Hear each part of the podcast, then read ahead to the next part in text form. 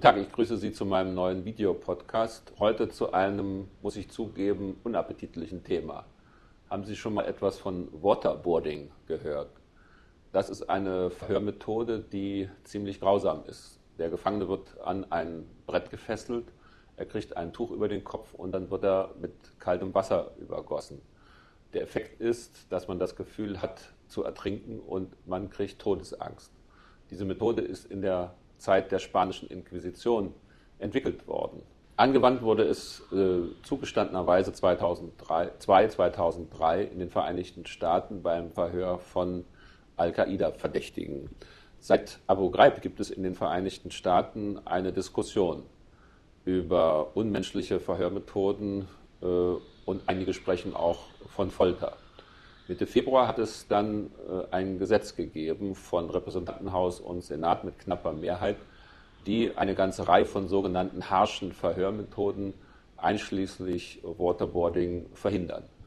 Äh, das war nicht mehr nötig für das Militär. Das ist in Amerika äh, schon länger verboten, solche Methoden anzuwenden. Es gilt also für die CIA. Dort sollte es jetzt auch verboten werden.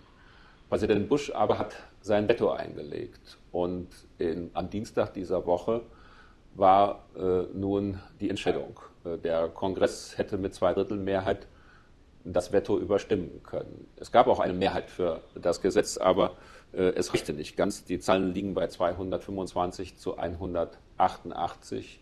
Das ist aber nicht die Zweitel-Mehrheit, sodass also man hier äh, von einem Erfolg des amerikanischen Präsidenten sprechen kann.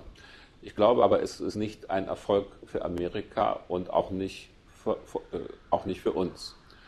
Viele Kritiker, auch in den Vereinigten äh, Staaten, sprechen von Folter und von unmenschlichen, menschenrechtswidrigen Verhörmethoden.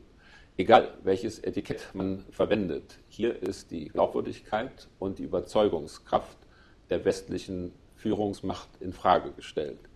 Es gibt noch viele allzu viele Staaten, in denen Menschenrechtsverletzungen passieren und wo auch die Bevölkerung von der Regierung schikaniert wird.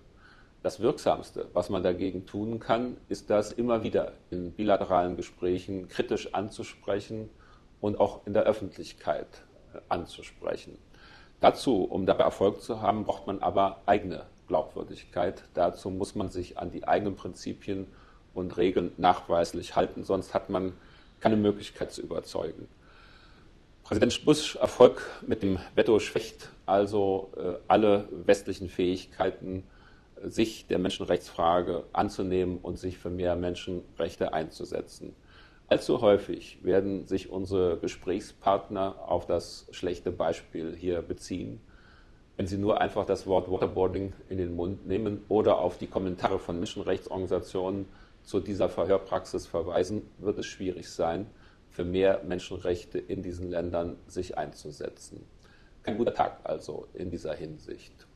Vielen Dank für Ihre Aufmerksamkeit und bis zum nächsten Mal.